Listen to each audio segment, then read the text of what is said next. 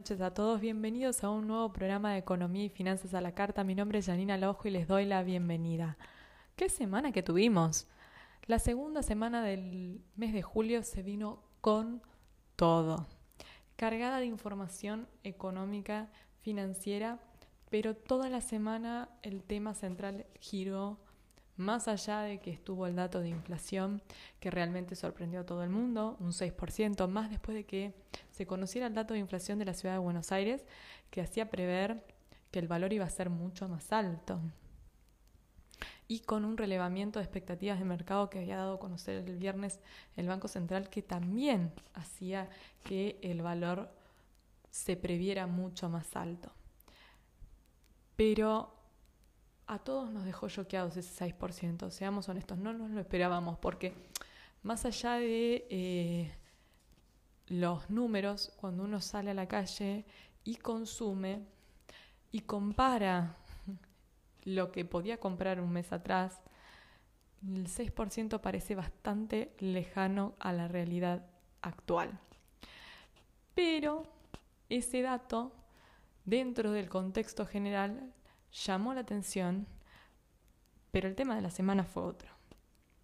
Ni siquiera vamos a decir que el tema fue el dólar, que de golpe comenzó, se despertó, comenzó a subir y empezó a mostrar un cierto ajuste. No.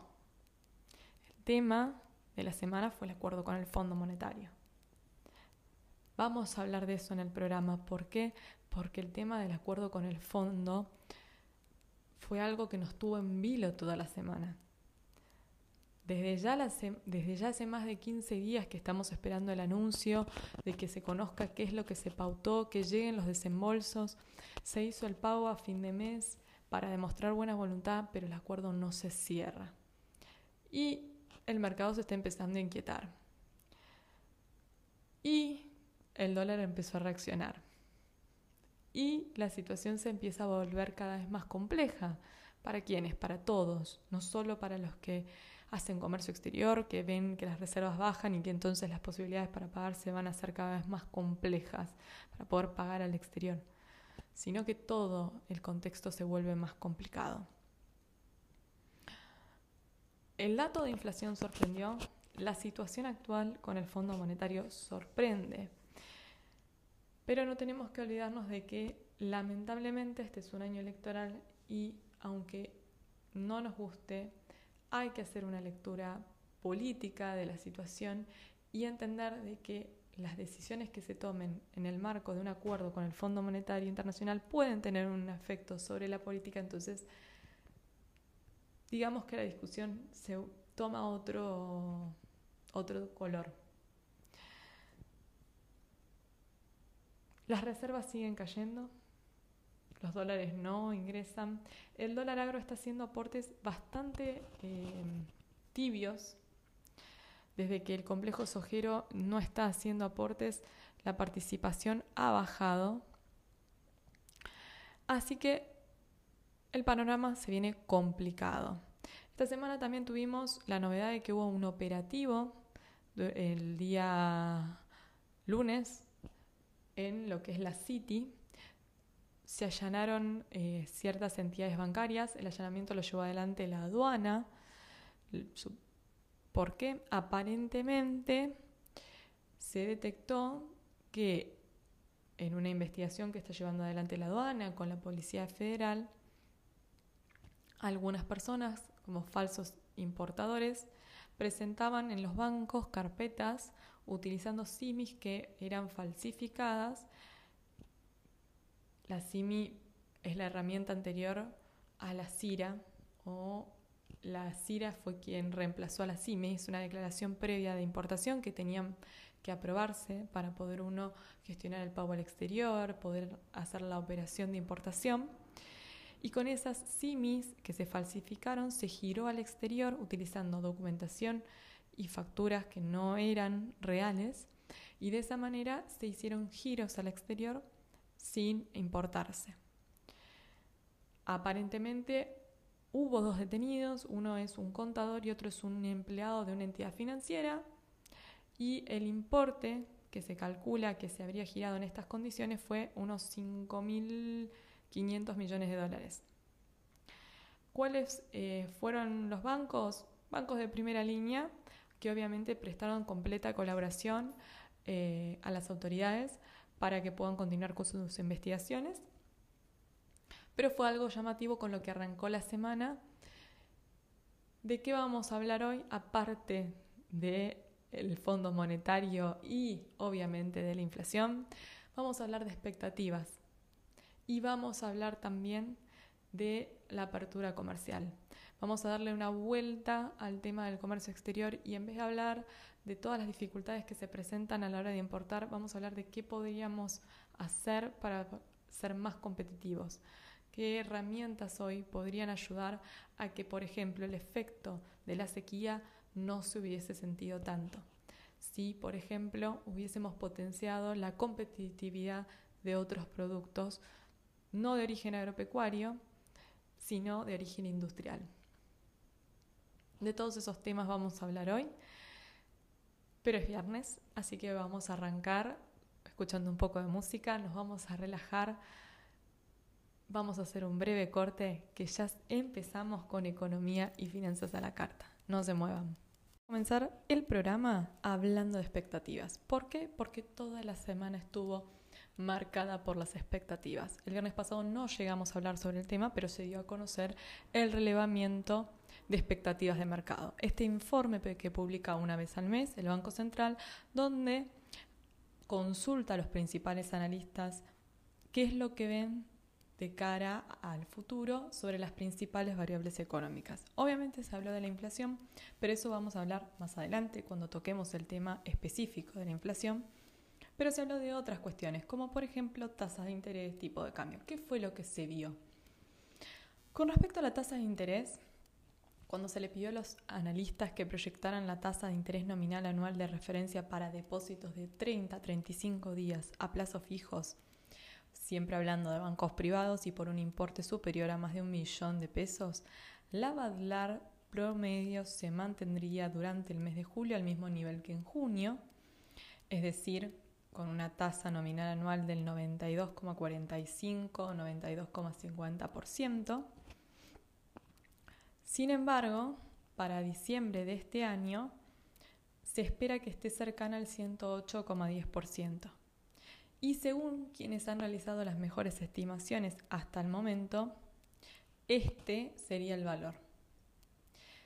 En promedio de todos los analistas consultados, el valor está en el 96,98%. Hay quienes creen que el Banco Central podría tomar una decisión con respecto a la tasa después del ajuste que tuvo el dólar esta semana, pero eh, la realidad es que no sería conveniente seguir tocando la tasa después del dato de inflación. Por el contrario, sería más lógico que de cara a las elecciones la autoridad monetaria mantuviese la tasa de interés estable y esperase a que pasaran las elecciones para tomar una decisión. Pero bueno, habrá que ver qué es lo que pasa de cara a estos movimientos que hubo con respecto al dólar. Y con relación a eso nos vamos a qué es lo que esperan los analistas con respecto al tipo de cambio nominal. Mientras que el gobierno está tratando de cerrar el acuerdo con el Fondo Monetario, de lo que vamos a hablar en el próximo bloque, uno de los puntos en discusión es el tipo de cambio. parte del fondo se estaría pidiendo un sinceramiento. Los analistas prevén que el tipo de cambio nominal mayorista promedio mensual de días hábiles para julio podría sufrir unos 18,31 pesos. Tengamos en cuenta que en, julio, en junio cerró en 248,76 por lo cual podría llegar a estar en 267,07. Ese podría ser el valor que podría mostrar el tipo de cambio mayorista a fin de mes según las proyecciones que están realizando los em, analistas privados. Ustedes me preguntarán, bueno, ¿qué pasó? Bueno, por ejemplo, ayer ya el tipo de cambio mayorista operaba en 264 con 35, no muy lejos de ese 267 que se estaba proyectando. Entre los que mejor han realizado proyecciones hasta el momento, se espera que a diciembre se puede ubicar en torno a los 441,95. Esto es si todo se mantuviese igual. Tengamos en cuenta que el relevamiento de expectativas de mercado es una foto que se saca en un momento determinado que es a finales de mes. Obviamente que si el acuerdo del fondo prevé un ajuste del tipo de cambio, esto no lo está considerando y cambiaría automáticamente todas las proyecciones, no solamente las de inflación, sino las de tasa de interés, actividad, importaciones, exportaciones, etc. Para los próximos 12 meses, el tipo de cambio podría llegar a los 744,29 pesos.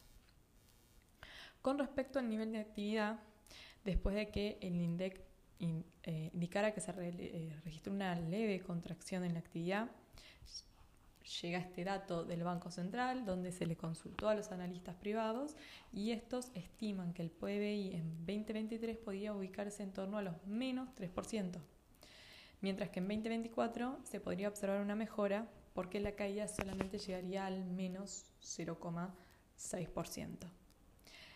Cuando se comparan los datos con la previsión que se había hecho el mes anterior, vemos que hay una, eh, no quiero decir em, eh, un ajuste hacia, la, hacia abajo, es decir, se, las proyecciones empeoraron, dado que en el mes anterior la caída que se proyectaba era de solamente, por ejemplo, el 0,3%. Recién en 2025 se espera que el PBI vuelva a un valor positivo en torno al 2,6%. La pregunta obviamente más significativa es qué se espera para el próximo trimestre. Bueno, se espera que durante el tercer trimestre del 2023 haya una contracción de la actividad del 1,4%. La variación en el PBI para el cuarto trimestre del 2023 sería del menos 1,2% y quienes mejor han pronosticado en el pasado proyectan que en 2023 el PBI se ubicaría en el 2,3%. Acuérdense, yo les dije, en total estaba en promedio en un 3% y entre los que mejores pronostican, siempre se hace una extracción, está en el menos 2,3%. ¿Qué pasa con el comercio exterior? Estamos con un contexto hiper complicado, donde hay caída en los precios de los bienes exportados, menor producción, faltan los dólares, las importaciones es tema común de que hablemos de que las importaciones están trabadas. Y ahí en el dato sobre cómo se espera que evolucione el comercio exterior en este análisis, en estas fotos que se saca en un momento determinado. Obviamente, volvemos sobre lo mismo, esta puede cambiar porque es dinámico el mercado.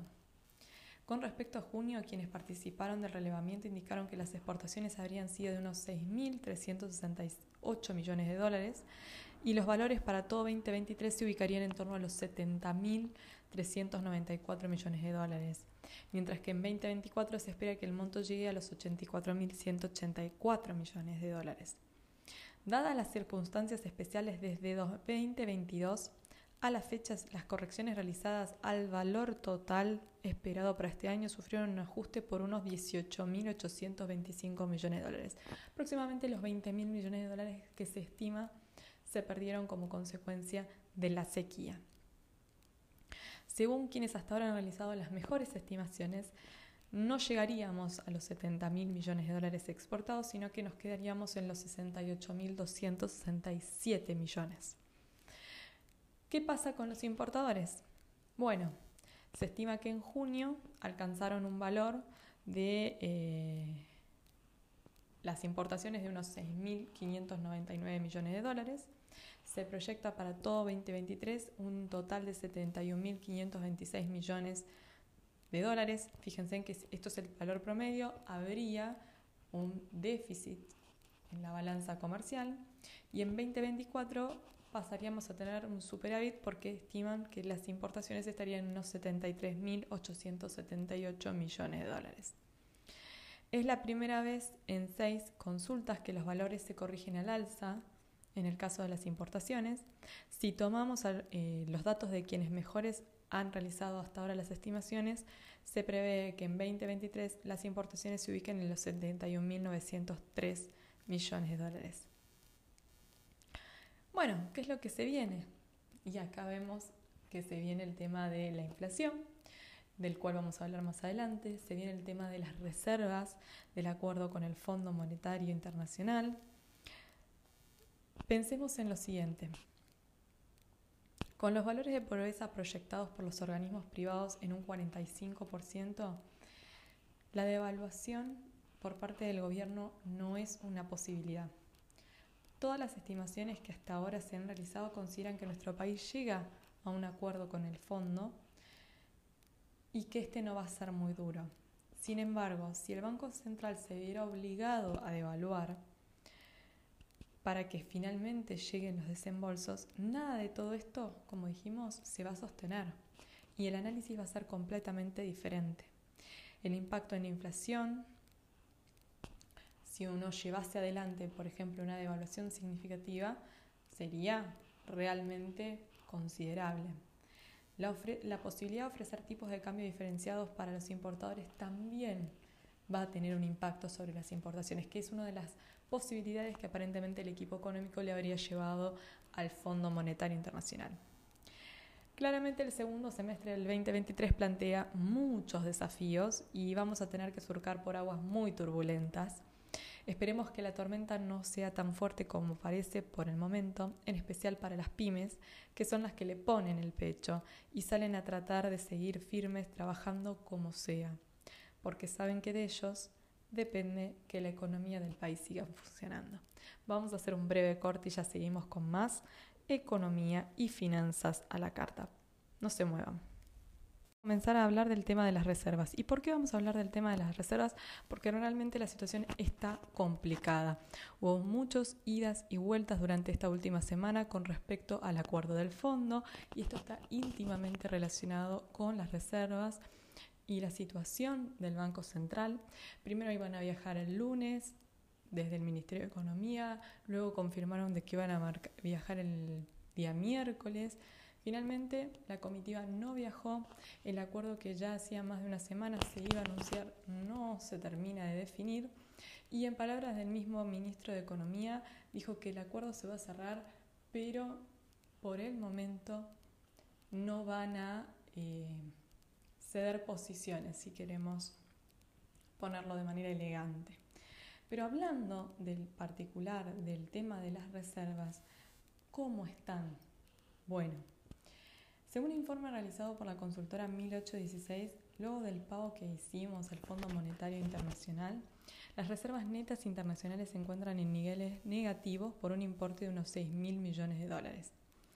Por ejemplo, en el jueves, las reservas de nuestro país, las reservas brutas, cerraron en el orden de los 26.184 millones de dólares.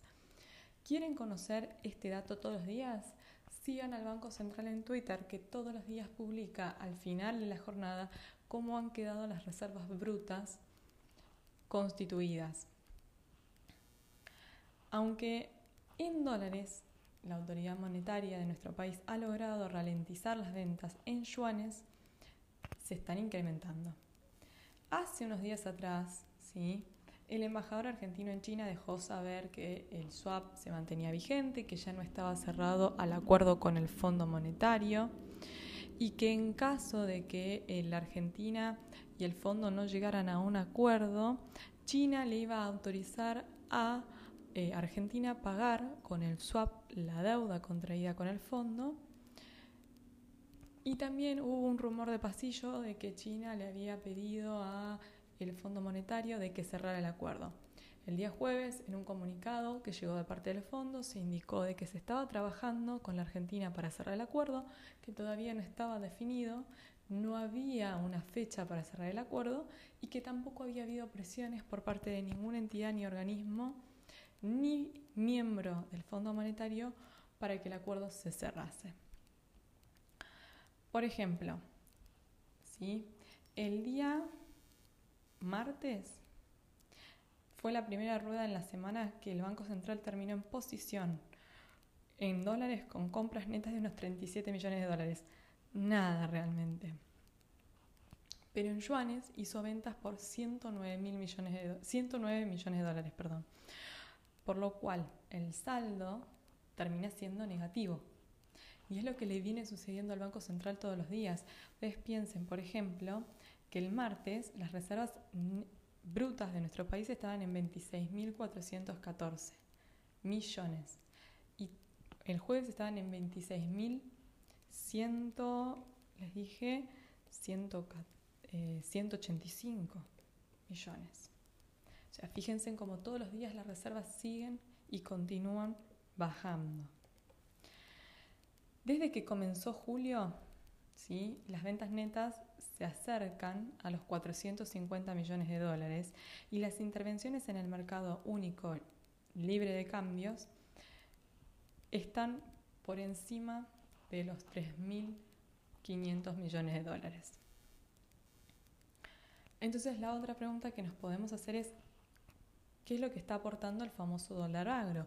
Esa ventana que se le da a los productores agropecuarios para poder liquidar un tipo de cambio más alto, un tipo de cambio de 300 pesos. En particular, desde que no está la parte del dólar soja, es decir, desde que para el complejo sojero este beneficio ya no está vigente. Bueno, desde el 10 de abril que empezó esta etapa del dólar agro, hasta la fecha el total de las liquidaciones están por encima de los 5.500 millones de dólares. Lo que podemos visualizar cuando vamos a los datos que tenemos de referencia de cuando todavía estaba vigente el dólar soja es que realmente una vez que el complejo sojero dejó de tener el beneficio, el aporte no está siendo significativo. En cuanto a las reservas netas, estamos en valores récord a nivel negativo y eh, tuvimos no solo que honrar los pagos con el Fondo Monetario, sino también cumplir con los pagos de los cupones de globales y bonares de la semana pasada. Que Argentina cumpliera con sus obligaciones con el fondo era lógico y esperable, más en el contexto actual donde está negociando. Pero el tema es que de cara a lo que viene, julio y agosto, es imperioso que el acuerdo se cierre porque si no, nuestro país va a quedar en una situación realmente muy frágil. Volviendo al informe que elaboró la consultora 1826, perdón, 1816, le agregué 10 años, 1816, hay diferentes escenarios donde si uno cumple con los pagos de los cupones de bono y se tienen en cuenta los vencimientos que hay con el Fondo Monetario considerando posibles desembolsos, se proyecta que a principio del 2024 nos podríamos encontrar con reservas netas internacionales negativas entre 12.550 millones o 15.550 millones de dólares. No es poco, es bastante considerable. Estamos hablando de un saldo negativo realmente que pone la piel de gallina. La otra pregunta entonces que nos hacemos es, ¿qué pagos se vienen? ¿Qué es lo que tenemos por delante? Entre julio y agosto nuestro país tiene que pagar unos 3.400 millones de dólares, que si no llegan los desembolsos correspondientes a la segunda revisión del año, es decir, el segundo trimestre, las reservas internacionales netas se reducirían llegando a un valor cercano a los 10.000 millones de dólares negativos. Los pagos correspondientes al mes de julio totalizan unos 2.600 millones, mientras que en agosto hay que pagar un valor bastante menor, que son solamente 800 millones de dólares. Pero en este caso lo que hay que pagar son intereses. Entonces, se le podría pedir a nuestro país que pague sin tener que esperar ningún desembolso. ¿Qué significa esto? Hasta ahora nuestro país ha estado unificando vencimientos y posdatándolos. Por ejemplo, lo que sucedió a finales de junio, todos los vencimientos de junio se posdataron, se unificaron a finales de junio. Todos los vencimientos del mes de julio se posdataron y se unificaron a fines de julio. Es un mecanismo que tiene el Fondo Monetario que nuestro país solicita y que el, fondo se lo autoriza. En el caso eh, de eh, los intereses, lo que la mayoría de los analistas creen y coinciden es que esto no sería posible. Estas medidas se venían tomando esperando que nuestro país reciba los desembolsos. Pero en el caso de los intereses, la mayoría de los analistas coinciden en que no se va a poder posdatar y que se le va a exigir a la Argentina que cumpla con la validación en tiempo y forma. Y acá nos metemos en otro tema que es el tema del problema del tamaño. ¿Por qué el problema del tamaño? Porque creo que la mejor frase que representa la situación actual de nuestro país y de la deuda con el organismo eh, es la que dice en inglés too big to fall. El tamaño del endeudamiento de nuestro país es muy grande, por lo que ni desde el equipo económico ni desde el staff del Fondo Monetario están eh, queriendo que la situación, no van a querer que la situación llegue a, a una crisis. hay una predisposición a cerrar ese acuerdo. Hay una predisposición a solucionar esta situación. Si analizamos la cartera de préstamos que tiene el Fondo Monetario, el 27% es explicado por el financiamiento que se le otorgó a la República Argentina. Pero para el directorio, la Argentina no hizo los esfuerzos que debería haber hecho y que de esa manera sería más fácil ayudarla. Mientras que en 2022 se cumplieron las metas según estaba estipulado en el acuerdo, recurriendo a lo que quizás podríamos denominar como contabilidad creativa. Por favor, a los contadores que no se ofendan, pero es una frase que se podría utilizar en este contexto para decir que los números se ajustaron a lo que el fondo pedía. En lo que va de este año no se cumplieron ni las metas fiscales ni las metas, ni las metas de acumulación de reservas. Es decir, la imaginación no pudo revertir la situación. Estamos en, en un contexto completamente diferente. Es decir, en seis meses no pudimos darle al fondo un argumento del cual agarrarse y poder ayudarnos. Como en cualquier negociación hay distintas posiciones y se espera que el otro termine aceptando y cediendo para eh, que el esfuerzo que uno tiene que hacer sea menor. Claramente hay voluntad de los equipos económicos y de los equipos eh, negociadores por parte del Fondo Monetario para llegar a un acuerdo. El tema es que no se están poniendo de acuerdo sobre quién es el que más va a tener que ceder o la posición intermedia. ¿Por qué decimos esto? En el caso del Fondo Monetario, lo que le están pidiendo es que el país muestre realmente que está dispuesto a cumplir con lo pactado. Entonces, no solo se le quiere pedir que muestre y que cumpla con metas de ajuste fiscal, sino que también lleve adelante un sinceramiento cambiario, es decir, que ajuste el tipo de cambio. Muchos hablan de que lo que el fondo está solicitando es que en parte este gobierno lleve adelante parte del, del sinceramiento para que el próximo gobierno, sea de la bandera política que sea, no tenga que hacer todo el trabajo duro, no tenga que hacer todo el trabajo complejo.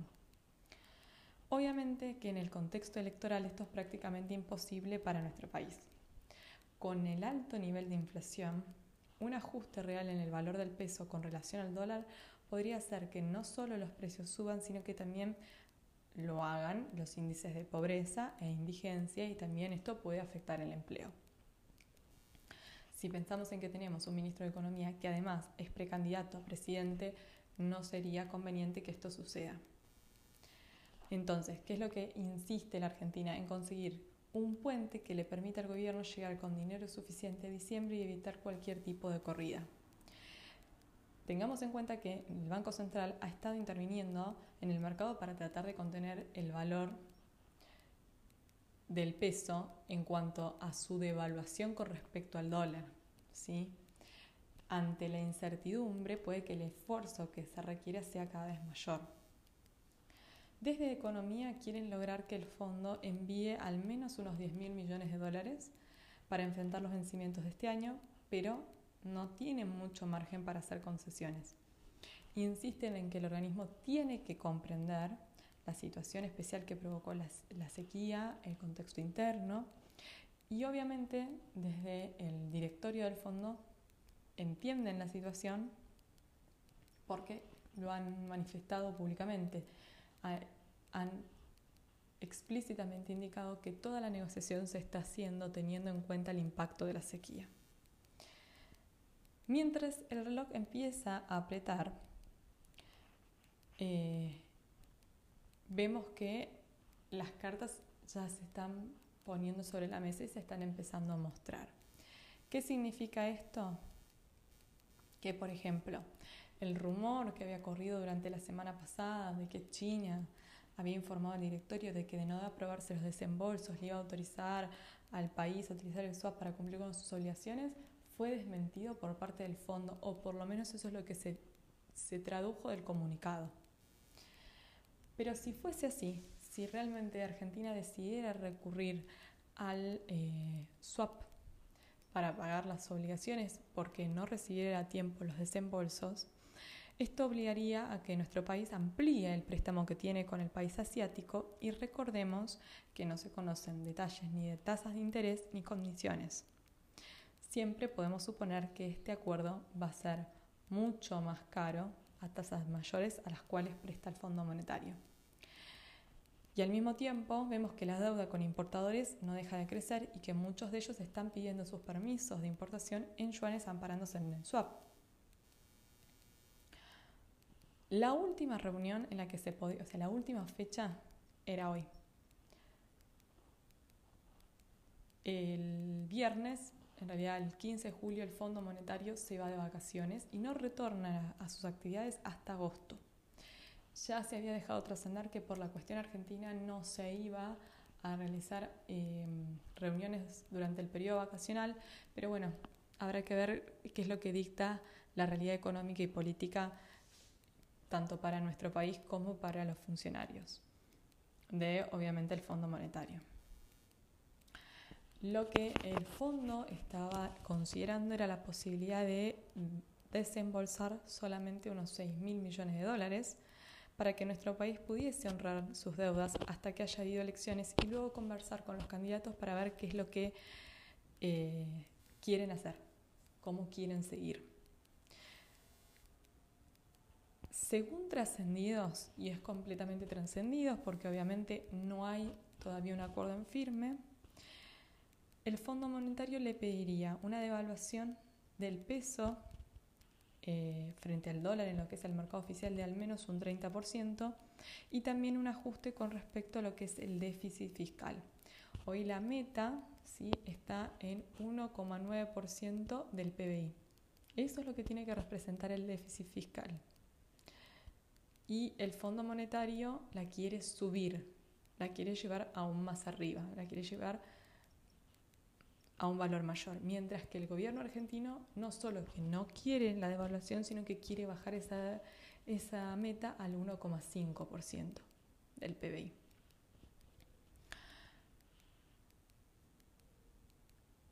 Realmente estamos en, una, en un momento complicado.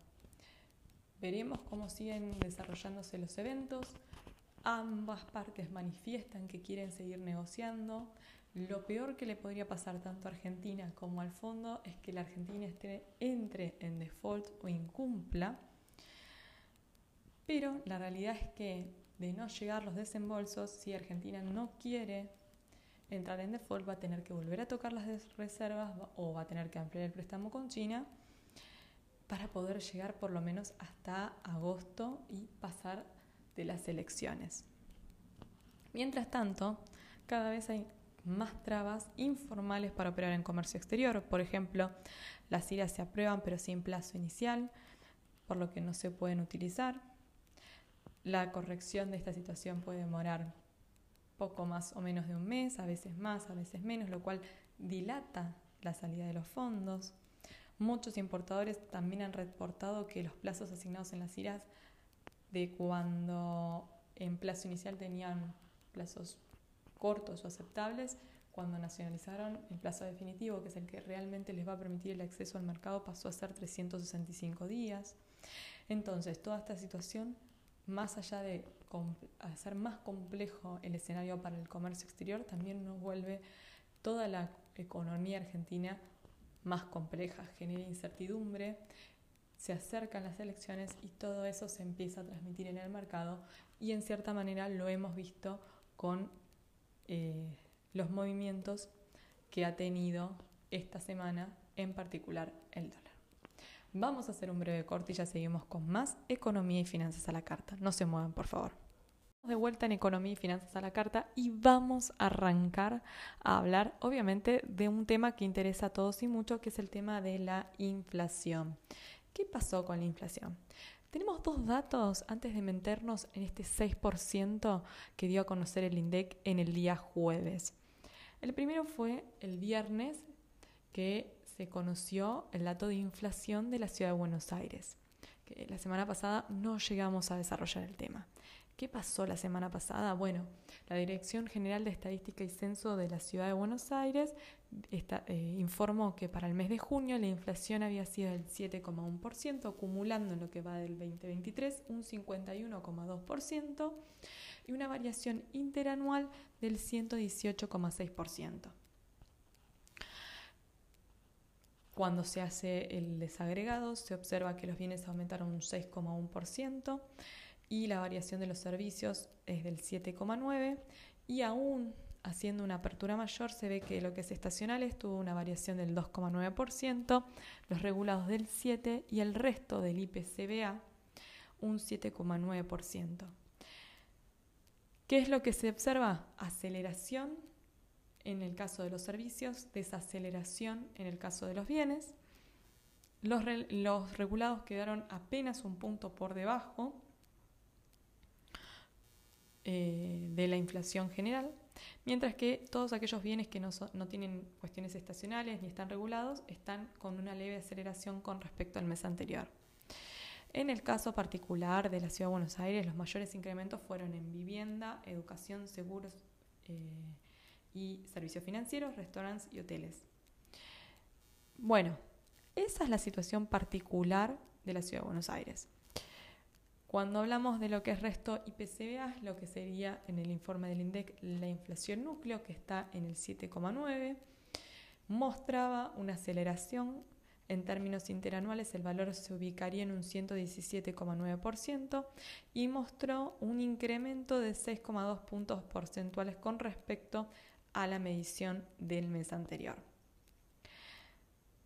Obviamente, eh, esto es importante pensando en lo que se viene. ¿sí? Después, el mismo viernes, se conoció el dato del el relevamiento de expectativas de mercado.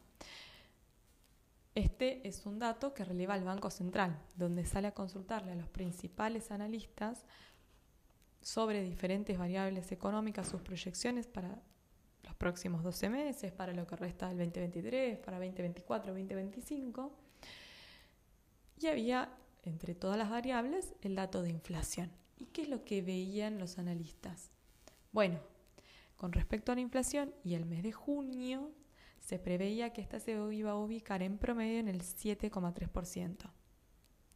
Esto marcaba una corrección con respecto a lo que se había relevado anteriormente y obviamente hicieron correcciones hacia la baja tanto en julio agosto y octubre, pero marcaron correcciones al alza en septiembre y noviembre. El punto más bajo, según todos los analistas, iba a ser eh, junio y diciembre están proyectando una inflación del 8,5%. En cuanto a 2023, la inflación promedio se corrigió levemente a la baja y la ubicaron en un 146,5%, se redujeron las previsiones para 2024 a un 105% y 2025 a 54,8%. En los próximos 12 meses se redujeron las estimaciones a 161,4%, pero en el proyectado a 24 mm, meses aumentó a 72,2%. Con respecto a la inflación núcleo, ¿sí? Eh, hubo una corrección hacia la baja y se esperaba que junio fuese el valor más bajo con 7,2%. Sin embargo, para diciembre se espera que esta se ubique en torno al 8,7%. En promedio de julio a diciembre, la inflación núcleo estaría en torno al 7,9 con una trayectoria ascendente. Todo esto era lo que sabíamos hasta el jueves. El jueves, el INDEC el organismo que conduce Marcos Labaña, publicó su informe y eh, nos sorprendió a todos. digamos que nos sorprendió mucho. ¿Por qué? Porque la inflación de junio fue del 6%, el valor más bajo registrado en lo que va de 2023, junio junto con enero. La variación interanual total es 115,6% y la variación acumulada en lo que va del año es del 50,7%. El mayor aumento se registra en comunicaciones en el 10,5%. Algo que tenemos que remarcar es que la canasta mide 12 rubros, de los cuales solamente 3 quedaron por debajo del índice general, el resto tuvieron variaciones por encima. En comunicaciones se incluye lo que es la suba de servicios de telefonía y de Internet, seguido por salud con el 8,6%, obviamente por el aumento en medicamentos y en las cuotas de las empresas de medicina privada, y vivienda, agua, electricidad, gas y otros combustibles que aumentaron un 8,1% por las subas en electricidad. En mayor incidencia en todas las regiones, eh, la división fue alimentos y bebidas no alcohólicas, que solamente mostró una variación del 4,1%. Dentro de este rubro, el impacto mayor se vio en lo que es pan, cereales y leches, productos lácteos y huevos. Hay dos, eh, eh, registros, dos rubros que registraron las menores variaciones en junio, que fueron alimentos y bebidas no alcohólicas, 4,1%, y prendas de vestir y calzados, 4,2%. Bebidas alcohólicas y tabaco registró un 4,5%, o sea, estuvo prácticamente al mismo nivel. Después nos vamos entonces a los datos desagregados. Los valores de bienes mostraron una variación del 5,5% y servicios 7,2%. Acá vemos un paralelismo en lo que es el índice de inflación de la Ciudad de Buenos Aires. Había un menor aumento en lo que era bienes que en servicios. En el caso de lo que es estacionales, la variación fue del 1,8%, el IPC núcleo 6,5% y regulados 7,2%. A nivel nacional, las eh, regiones que quedaron por encima del índice general fueron la Patagonia con un 6,8, el noroeste un 6,6 y el noreste un 6,6. Por debajo quedaron el Gran Buenos Aires con un 5,8, la Pampiana con el 5,9 y Cuyo con el 5,3%. Como les mencionaba, al principio 6% es el valor más bajo desde enero, que tuvo exactamente el mismo valor. Eh, en, lo que va de este año, vemos que la inflación se ubica ya en, cerrando el primer trimestre, el primer semestre, perdón, en un 50,7%. Recordemos que el objetivo de inflación en el presupuesto para 2023 era del 60%. Nos quedan seis meses para que la inflación solamente llegue al 60% claramente ese objetivo no se va a cumplir. Eh, realmente, insisto, el dato sorprendió y mucho eh, porque no, se esperaba un número tan bajo. No vamos a poner en duda los números porque los números del INDEC son los números del INDEC y eh, la inflación de la ciudad de Buenos Aires mostró una desaceleración probablemente la diferencia entre los números de los, eh, del sector privado, la, inflación de la Ciudad de Buenos Aires y la inflación que mide el INDEC tenga que ver con la ponderación que hace la canasta de los diferentes rubros, la composición, obviamente, y cómo se relevan los datos, a qué boca se van a relevar los datos. Siempre hacemos énfasis en lo mismo. El INDEC hace un relevamiento en general, por ejemplo, donde llegan los productos con precios justos, lo cual a veces no es a donde pueden acceder todos los consumidores y por ello la inflación del bolsillo es mucho más alta. Quizás el valor de julio vaya a ser mayor, más si se sostiene esta corrección en el tipo de cambio que no es solamente del dólar libre. Hemos observado que las diferentes cotizaciones eh, han ido ajustando al alza. En cuanto al eh, dólar mayorista, por ejemplo, vemos que este ha quedado en lo que va del año, incluyendo julio, se encuentra en torno a una variación positiva del 49% y la inflación acumulada en 2023 está en el 50%. Es decir, está atrasado. Si lo comparamos con precios, está atrasado. Más allá de que somos todos conscientes de que hay un atraso significativo. Es lógico, entonces, de que el Banco Central no aumente las tasas de interés, que mantenga la política monetaria como está, porque después de haber hecho las correcciones cuando el número tocó su máximo eh, del 8%, es esperable que ante, un, ante dos meses consecutivos donde el valor ha eh, descendido, no se tomen definiciones con relación a las tasas de interés. ¿Tenemos deflación? No. No hay deflación, no hay que confundir desaceleración con deflación. Desaceleración es tener dos meses consecutivos donde los niveles son más bajos a los que se venían observando en cuanto a la variación positiva de un mes a otro. Deflación es cuando los precios bajan. Nosotros tuvimos en abril un 8,4%, en mayo un 7,8% y en junio un 6%. Los precios no están bajando, están aumentando una tasa más baja, según lo que ha relevado el INDEC. Deflación sería si yo voy al supermercado y con la misma cantidad de dinero que el mes anterior logro comprar más bienes que lo que hacía el mes anterior. De esa aceleración, que es lo que estamos viendo, es que yo voy al supermercado y veo que no me alcanza para comprar lo mismo que el mes pasado, pero que la suba en los precios no está tan acentuada como lo hacía el mes anterior. Para cerrar como datos de color, podemos ir a ver cuáles son alimentos que han tenido los mayores aumentos en el último mes según el INDEC. Y ahí nos vamos a encontrar que hay una variación del 33,9% de eh, el azúcar.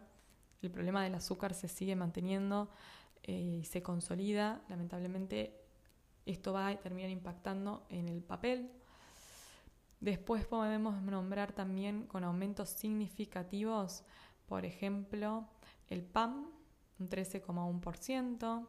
Tenemos también eh, en el orden del 12% el yogur. En el orden del 13% el tomate entero en conserva. Nuevamente lo tenemos ahí. Las arvejas eh, secas también aumentaron un 18%.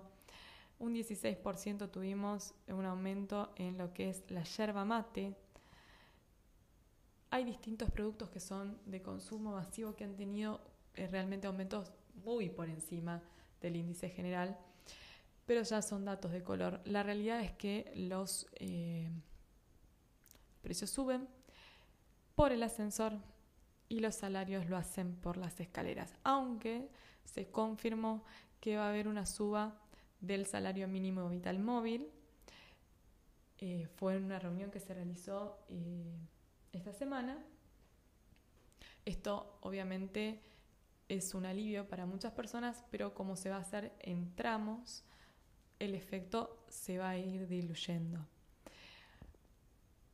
Vamos a hacer un breve corte y ya seguimos con más economía y finanzas a la carta. No se muevan.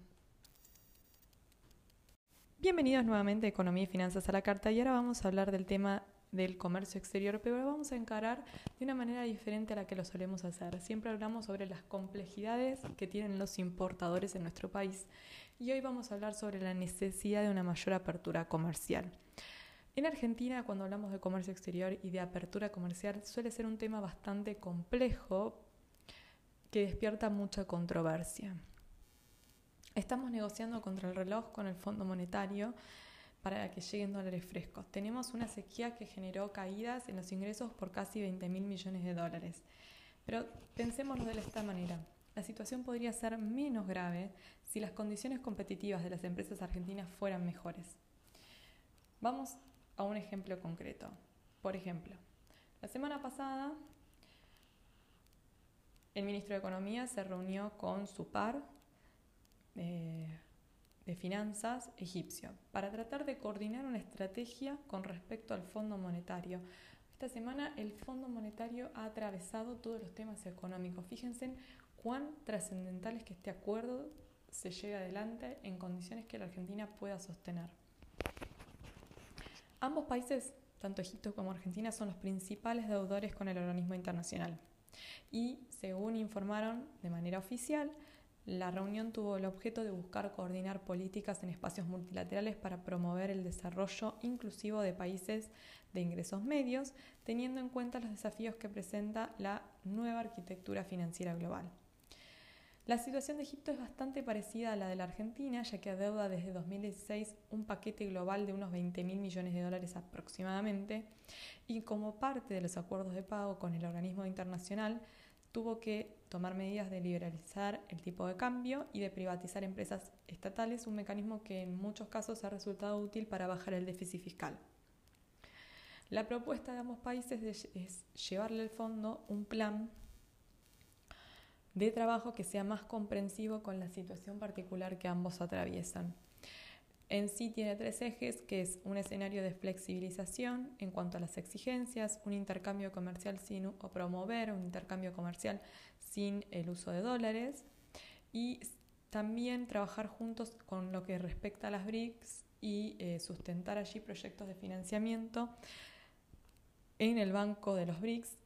Recordemos BRICS son China, Brasil, India, Sudáfrica y Rusia. Tenemos que ambos países han solicitado su ingreso eh, como también el nuevo Banco de Desarrollo, del cual Egipto se convirtió en el miembro más reciente y se espera que Argentina sea también incluido en los próximos meses. También la semana pasada eh, se conoció la, noticia de que las autoridades monetarias de Argentina y de Uruguay se habían reunido y habían firmado una carta de intención para fomentar el uso de las monedas locales en el comercio bilateral, algo que ya se hizo con Brasil.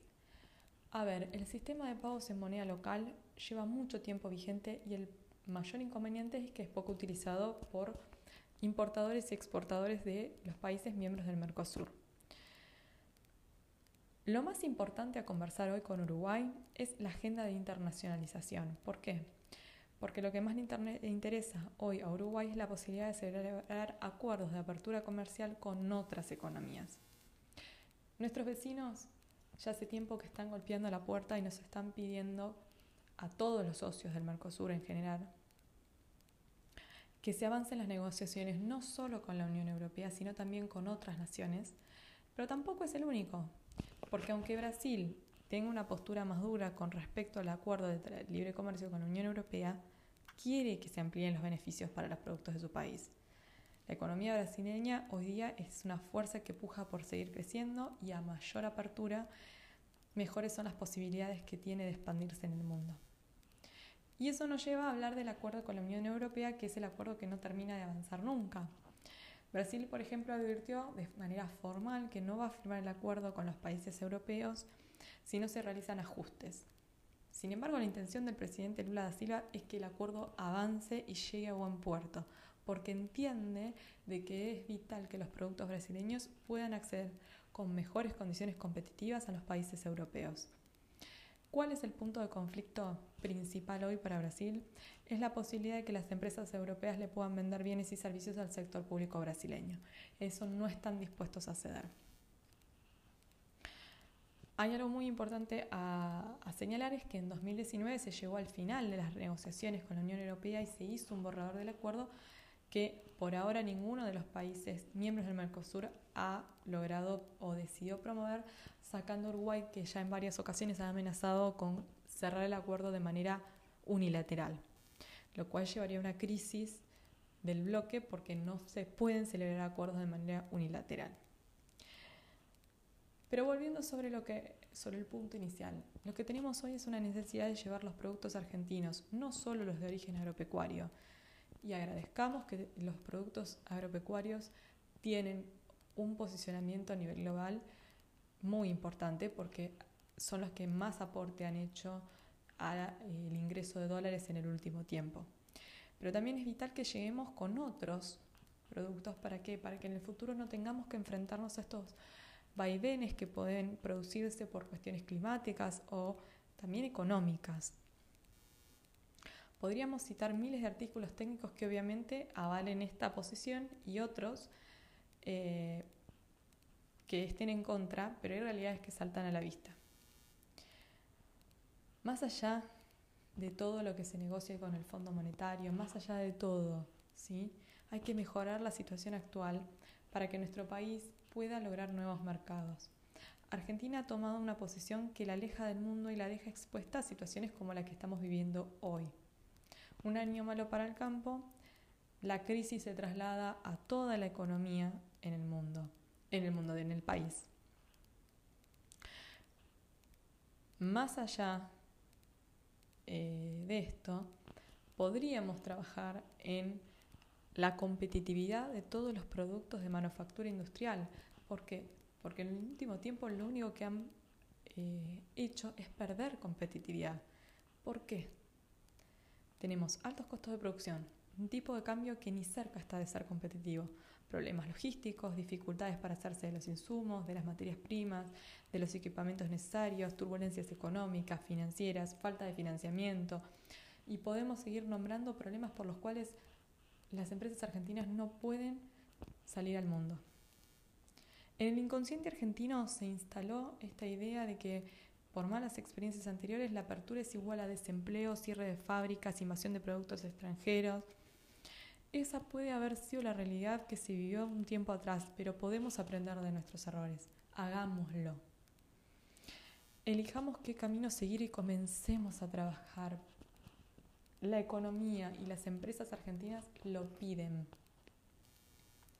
No puede ser que haya situaciones como las que se dan, que productores argentinos que están ubicados en provincias que son limítrofes con Chile prefieran sacar al mundo sus productos eh, a través de este porque es una mejor opción no solo por la frecuencia de los buques, sino también por los altísimos costos logísticos que hay dentro de nuestro país.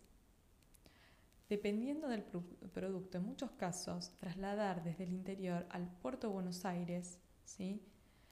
hacer ese tramo, cuesta lo mismo o más que el traslado internacional. Es desproporcionado. Si realmente, ¿sí? si realmente queremos lograr que nuestros productos se vuelvan competitivos, es hora de retomar propuestas de cooperación internacional, como por ejemplo el corredor bioceánico. En 2015, Argentina, Paraguay, Chile, Brasil firmaron la Declaración de Asunción sobre los corredores bioceánicos. ¿Qué se comprometieron? A concretar el corredor vial que va desde el puerto de Santos en Brasil hasta los puertos de Antofagasta, Mejillones, Tocopilla, Iquique y Arica en Chile, cruzando siete pasos fronterizos en cuatro países diferentes y permitiendo importantes ahorros, no solamente en tiempo, sino en kilómetros, en los viajes de buques de carga para exportación desde las regiones mediterráneas del cono sur latinoamericano hasta los mercados asiáticos y la costa oeste de los Estados Unidos. ¿Saben cuánto sería el ahorro en kilómetros? 8.000 kilómetros. Vamos a un ejemplo. Ante la escasez de alimentos por las restricciones al comercio derivadas de la invasión a Rusia, perdón, de Ucrania eh, por Rusia, el corredor bioceánico tiene más relevancia. Tiene más relevancia hoy de la que tenía hace ocho años atrás. Este tipo de medidas, como el corredor bioceánico, sumada con la celebración de acuerdos para tratamientos preferenciales, no hablemos directamente de libre comercio, pero sí preferenciales, son lo que necesitamos para conjugar con políticas económicas internas que beneficien el desarrollo de productos que sean exportables en cualquier rama industrial. Hoy estamos en una situación complicada, ¿sí? Si nuestro país hubiera trabajado fuertemente en el último tiempo para fomentar la industria, con capacidad exportable, brindándole herramientas para que no solo pudiera adquirir tecnología, sino también dando garantías para que los empresarios confíen e inviertan, quizás la situación fuese totalmente diferente. Quizás hoy la cantidad de dólares que no ingresarían por el campo llegarían a través de otros sectores y aunque habría que ajustarse los cinturones, no sería tan grave. Muchos empresarios están interesados en avanzar en la cadena productiva del sector agropecuario, por ejemplo, y no vender solamente un commodity que está más afectado en lo que respecta a su precio a cualquier fluctuación a nivel global, sino un producto agroindustrial. Pero para hacerlo tienen miles de trabas y dificultades. Argentina una vez fue llamada el granero del mundo. Hoy luchamos por mantenernos a flote.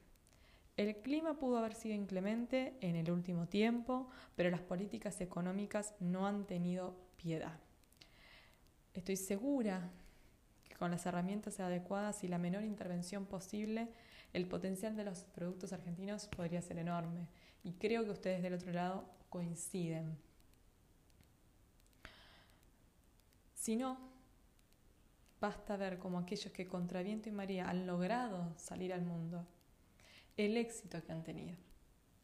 Necesitamos apertura comercial y de manera ordenada, prolija, pensando con objetivos a largo plazo, para que de esa manera nuestro país crezca de manera sostenida. Si no, miremos a nuestros vecinos y lo bien que les está yendo. Vamos a un breve corte y ya seguimos con más economía y finanzas a la carta. No se muevan llegado al final de Economía y Finanzas a la Carta y vamos a terminar como siempre hablando de un tema internacional. ¿Cuál es el tema? Que aparte de conocerse el dato de inflación del mes de junio en la República Argentina, se conocieron los datos de inflación de los Estados Unidos.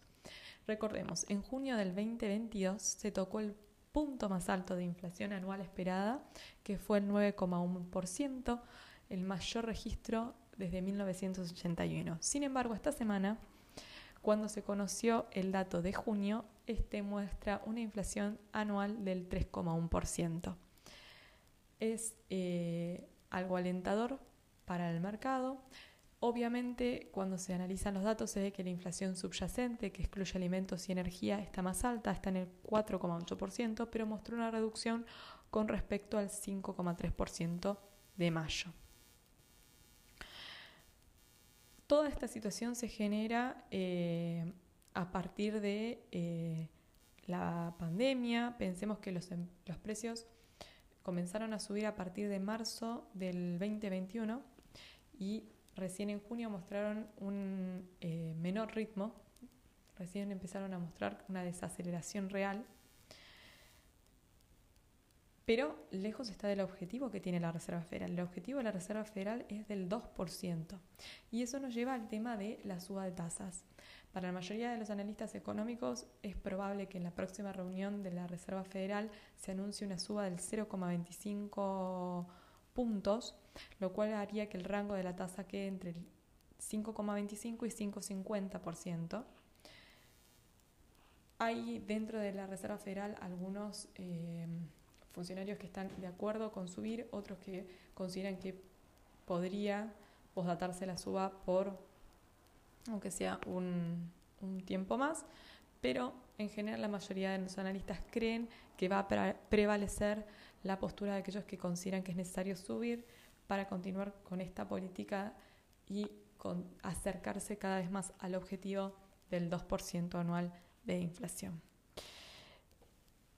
Quizás muchos de ustedes no lo sepan, pero hoy se cumple un año de que Consultor al Ojo nació y comenzó a funcionar, por lo cual para mí hoy este programa es especial, es muy significativo, porque hace un año atrás nunca me imaginaba que iba a estar hoy compartiendo con ustedes esta hora, eh, esta charla sobre la realidad económica, financiera y del comercio internacional durante este año he recorrido un camino maravilloso que me ha traído muchísima satisfacción, que me ha permitido conocer gente muy especial, que me ha permitido eh, desafiarme y, eh, por sobre todas las cosas, entender más lo que es emprender en la Argentina. Así que si del otro lado, quien está escuchando, no se anima, está pensando que quiere comenzar un proyecto y tiene miedo, anímate. Confía. Toma valor y da el primer paso. Es el más difícil, pero una vez que arrancas, de a poco se van dando solos. Siempre en el camino va a haber cosas que te van a dar miedo porque implican salir de la zona de confort, implican desafiar y probar los límites que uno tiene, pero anímate, confía en vos, que si vos confías en vos, el resto también lo va a hacer. Obviamente que todo esto no lo hubiese podido lograr si no hubiese sido porque detrás mío hay gente que me acompaña y me apoya y a la que estoy eternamente agradecida, que confía en mí todos los días eh, y que me ayuda a, recorrer este camino. Por sobre todas las cosas quiero agradecerle a mi marido, que fue una de las personas que me dio, junto con una amiga, el empujón inicial para que me animara y tomara el coraje que necesitaba para, para comenzar. Y si no me acompañara todos los días, no sería posible que, que sola lo hiciera, porque en la vida todo se hace acompañado. Así que eternamente agradecida a todos los que me acompañan, especialmente a él, que seguramente me está escuchando en casa hoy. Así que le mando un beso enorme. Como siempre les digo, me gusta que esto sea un ida y vuelta. Los invito a que me visiten en mi Instagram, arroba. También pueden visitar el sitio de la consultora, www.consultoralojo.com. Tratamos de mantener siempre actualizada toda la información en materia económica, financiera y de comercio internacional. Gracias por permitirme acompañarlos durante esta hora. Gracias a RCC Radio por estar ahí y permitirme compartir con ustedes este espacio. Como siempre, fue un placer. Buenas noches, los espero la semana que viene a las 20 horas por el RSC Radio en nuestra casa para más economía y finanzas a la carta. Buen fin de semana y hasta luego.